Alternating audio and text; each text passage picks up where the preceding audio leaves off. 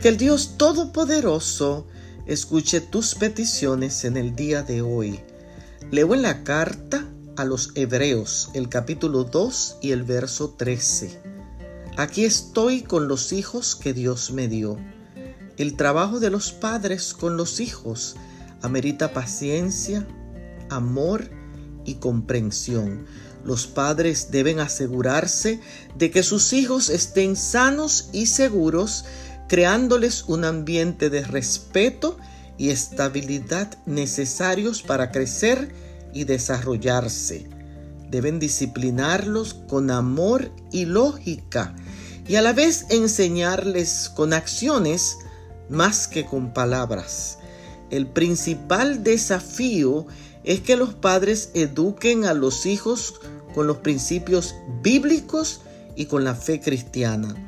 Los padres que cumplen con todos los requisitos de crianza divina pueden un día presentarse sin temor ante el tribunal divino y decir, aquí estoy con los hijos que Dios me dio.